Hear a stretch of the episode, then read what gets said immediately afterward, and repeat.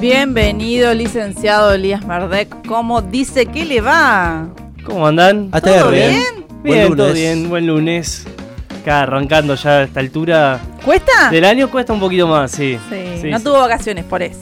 Y estoy, estoy esperándola ansiosamente. Lo que sí, ya el, el clima por lo menos invita... Acompaña. Eh, acompaña, ¿no? Ya a esta hora todavía No sé es de del- qué está hablando. hay luz, hay, Es el hay último sol, tirón. hay un vientito, ¿viste? Ese vientito lindo que, que presagia ya la, la primavera. eh.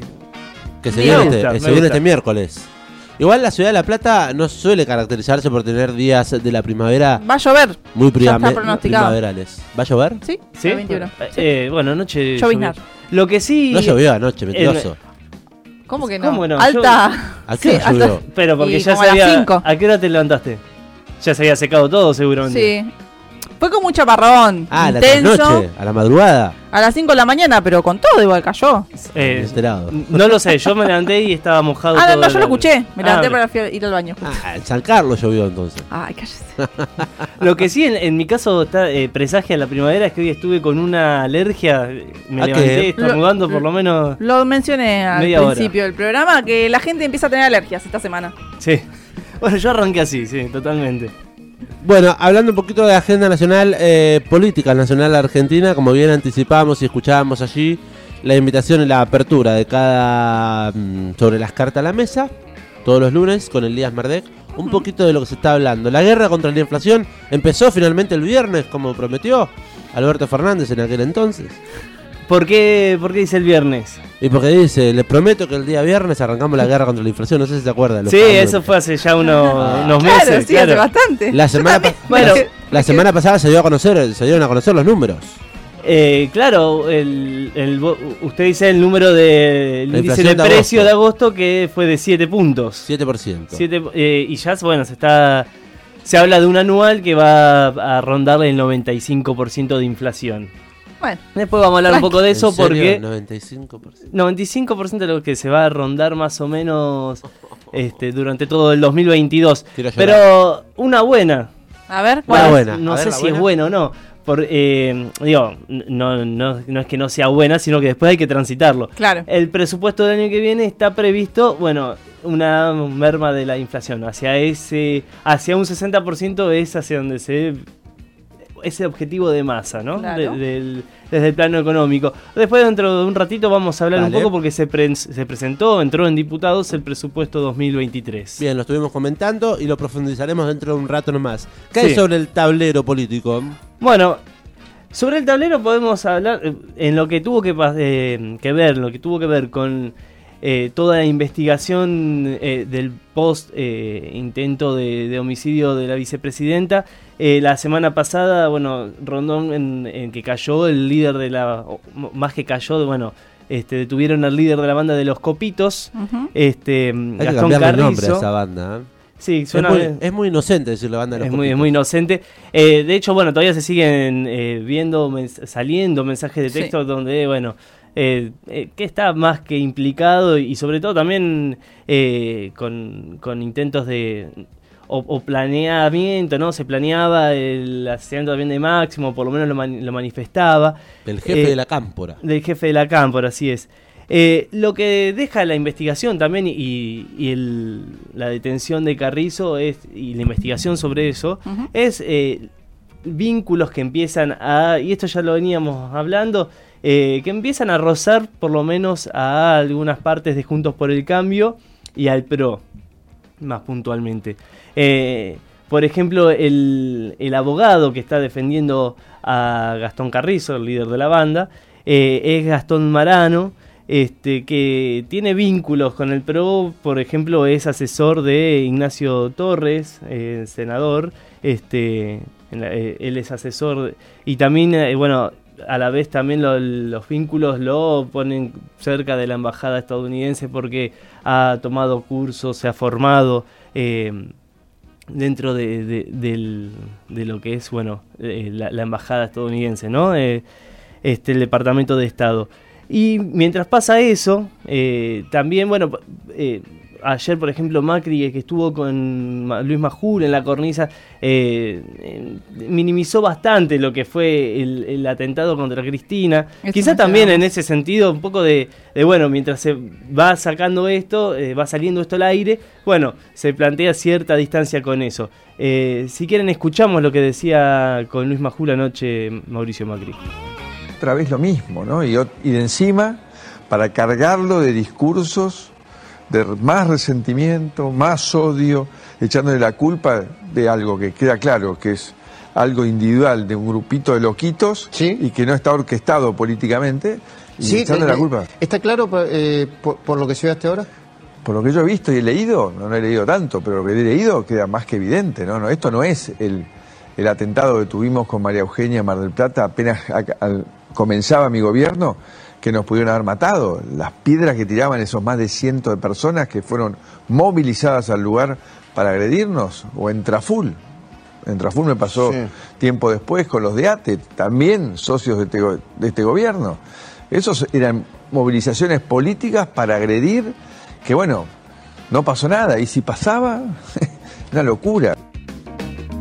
La palabra del expresidente Mauricio Macri, justamente minimizando el intento de magnicidio ocurrido el primero de septiembre. Sí, caracterizándolo como unos loquitos sueltos, eh, más allá de que la que la investigación va, determinando otras cosas, ¿no? Y que empieza a ser como una, un entramado. todos los mensajes de texto, que no son unos loquitos sueltos. Sí, además, digamos, el entramado este, eh, que si bien mm, parece eh, medio medio border, por decirlo de alguna forma, en cuanto a, los comportamientos y a, la, bueno, a, la, formación de, estos, de este grupo, sí ahí está dentro de algo más amplio porque tiene que ver y que se tiene que investigar y eh, que tiene que ver con el financiamiento, o sea, pareciera que hay, eh, hay cierta utilidad, hubo cierta utilidad en algunos hechos, como por ejemplo... Em, las manifestaciones y los scratches públicos eh, de hace unos meses atrás, eh, y no hace tanto también, ¿no? esas movilizaciones este, violentas. La de las guillotinas y eso. Claro, que, de, alguna, de alguna manera quizás lo que tiene que ver con lo que pasó eh, con Cristina, con la vicepresidenta, es algo ya de otro nivel. Pero sí, todo lo, lo previo... todo un camino que se hace Claro, es todo un camino y lo previo se puede marcar en cierta utilidad que le, sirve a ciertos discursos y posicionamientos opositores. Así que bueno, en ese, en ese sentido avanza y, van saliendo voces sobre lo que pasó este, con el atentado a Cristina. Y Cristina, que por otro lado habló, volvió a, este, apareció públicamente la semana pasada en una, eh, en una actividad, en una conferencia que dio con con, curas, con el grupo de curas tercermundista, y donde también, eh, bueno, volvió a hablar de, establecer cierta consenso, cierta base con la oposición. Ella habla de, eh, de, tener que encontrarse y hablar con los que piensan distinto, no hablar solamente con los propios, ¿no? O sea, la gracia está en discutir con los que no piensan como uno eh, y sobre eso encontrar al menos una base este, que dé este, un, plafón este, económico sobre el cual, bueno, este, pensar al país. Eh, escuchamos un fragmento de, de la conferencia que dio el jueves de la semana pasada. Para mí lo más grave fue haber roto un acuerdo social que había desde el año 1983. Yo siento que la recuperación de la democracia no fue solamente que podamos volver a votar y elegir a las autoridades. Yo entiendo que recuperar la democracia fue recuperar la vida, recuperar la vida, la vida y la racionalidad, de que podamos discutir en política, peronistas, alfonsinistas, peronistas renovadores, peronistas tradicionales, lo que fue la democracia a partir del 83 erradicando esa violencia. Y la verdad que lo que pasó el otro día fue algo más, fue una ruptura, una ruptura de eso que tenemos que volver a reconstruir urgentemente. Porque además, Toto, además, Ignacio, esa pasión que todos tenemos porque la gente pueda volver a comer, pueda volver a tener un trabajo, no lo vamos a lograr eh, hablando únicamente entre los que pensamos eh, de una manera. Eh, esa fue cuando yo me junté, que tuvo tanta prensa y con Melconian, que nadie puede eh, pensar que yo tengo las mismas ideas que Melconian en política, pero esta es la gracia. La gracia no es juntarse con los que piensan igual, la gracia está juntarse con los que piensan distintos y ver si al menos en economía podemos tener un acuerdo mínimo Bueno, ahí eh, escuchábamos, ella, bueno, empezó diciendo que se rompió un consenso eh, de, de la democracia, ¿no? social, un sí. acuerdo social de la democracia desde el 83 para acá. Eh, y, y esto que veníamos diciendo de que, de que ella ya había dado muestras de, se había juntado con Melconian, de, de, bueno, de sentarse con quien no piensan como ella, y que eso, que juntarse no significa que tenga...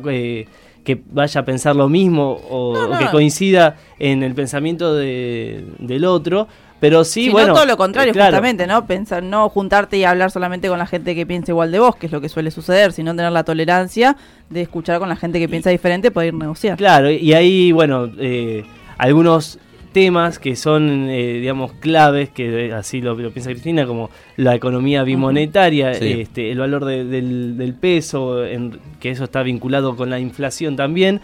Bueno, que hay que ahí encontrar la forma de que eh, de, de poner eso como piso de discusión para tratar de, de salir de, de este de esta inercia inflacionaria en la cual estamos. Un poco también lo que decía el día jueves cuando hizo su primera aparición pública Cristina Fernández de Kirchner, hablando también eh, en cómo impacta, digamos, cómo sigue, dejando un poco de lado el intento de magnicidio del cual ha sido víctima y poner la política por sobre la mesa y el proyecto de país sobre, por sobre la mesa, un poco dando cuenta de eso en el momento en el que menciona, por ejemplo, a justamente los sectores energéticos o los proyectos energéticos que hay en el país que son a largo plazo.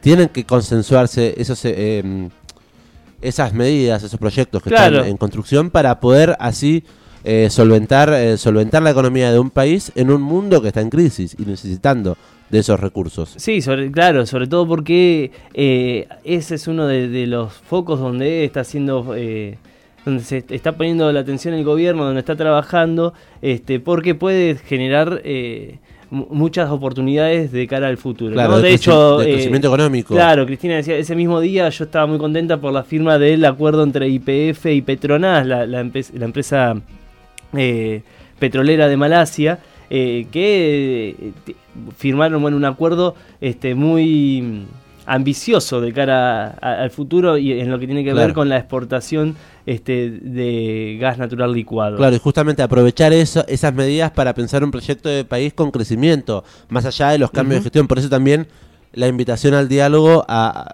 a los sectores opositores Sí. a consensuar, a generar ese tipo de consensos básicos, digamos, para la, la convivencia democrática. Y en ese sentido, eh, hubo un acuerdo, o un acuerdo, hubo una búsqueda de generar este, este encuentro entre bueno, Cristina y el referente de la oposición, Mauricio Macri. Eh, se estuvo hablando bastante de eso durante el fin de semana. De hecho, Parrilli salió a decir que, que, Cristina, digamos, no tendría problema, o sea, que, que, es algo que ella lo haría sin ningún problema, ¿no? Sentarse a hablar con Mauricio Macri. En su momento, después de eso, también le preguntaron a, a Macri y dijo, "Eh, con la constitución sobre la mesa me sentaría este, a hablar, dijo que sí. Eh, un, poco la oposición, digo, de, uno de los principales eh, referentes de la oposición política de hoy, em, también lo- termina fomentando esta, esta distancia que hay, esta reticencia al diálogo, porque a- ayer mismo creo que Luis Majul en este programa La Cornisa le dice, pero tomando la posición que tomás, esto de que escuchamos recién, minimizando, comparando con otro tipo de, de pie- piedrazo. piedrazos que pudo haber tenido. Digo, ¿no, no terminás eh, muy al border? Muy, bo- muy al borde, como que lo termina diciendo, ¿en serio está? Creo que hasta más cool. Le pareció también extraña la... O, o eso me dio a entender por lo poco que vi de esa entrevista, como que terminó diciendo, ¿en serio? O sea, ¿estás diciendo en serio que no...? No sé, qué sé yo, es como...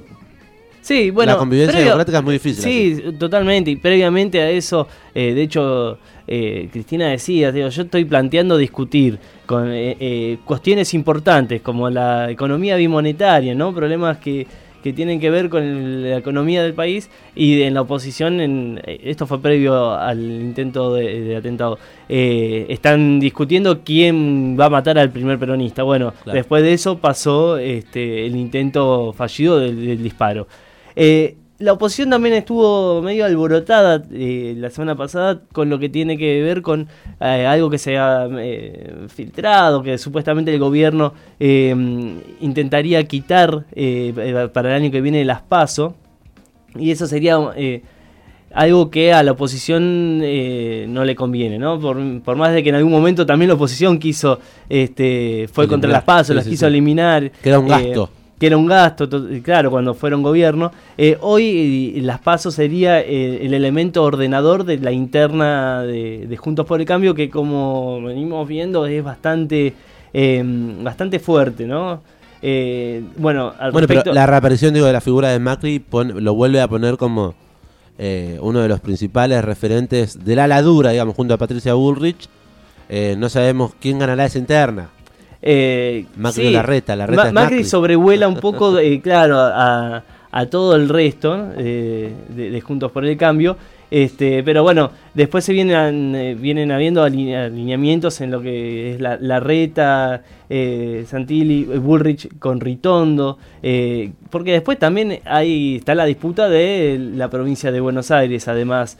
Después presidenciables también, y Sí. de hecho también está eh, el radicalismo tratando de acomodarse de- dentro de, de la oposición. Así que ese había sido, bueno, este, el tema de debate de la oposición y Santoro salió también a aclarar que no se está pensando en la eliminación de las PASO, que no sería conveniente hacerlo eh, ahora para el año que viene, que en todo caso si se tuviera que discutir, eh, lo más lógico sería hacerlo para el 2025, Claro. pero no para el 2023. Bien, nos quedamos tranquilos entonces. Sí. ¿Qué más en la agenda parlamentaria como para cerrar esta sobre las cartas a la mesa? Presupuesto 2023 se seguirá debatiendo, creemos. Presupuesto 2023, eh, sí, eh, ingresó recién en, en diputados la semana pasada eh, y después viene todo, bueno, primero este, el, el- debate en comisiones, todo el proceso para que después se pueda este, votar este, en el Congreso. El- lo que se sabe del presupuesto y lo les tiramos rapidito algunos números es que se plantea un se, se plantea un déficit del 1,9%, eh, un- una cifra menor a la de este año que era de 2,5, eh, un crecimiento del PBI del 2%, eh, también menor al de este año. eh, una inflación del 60%, eh, ah, se, se planea bueno ir desacelerando la inflación.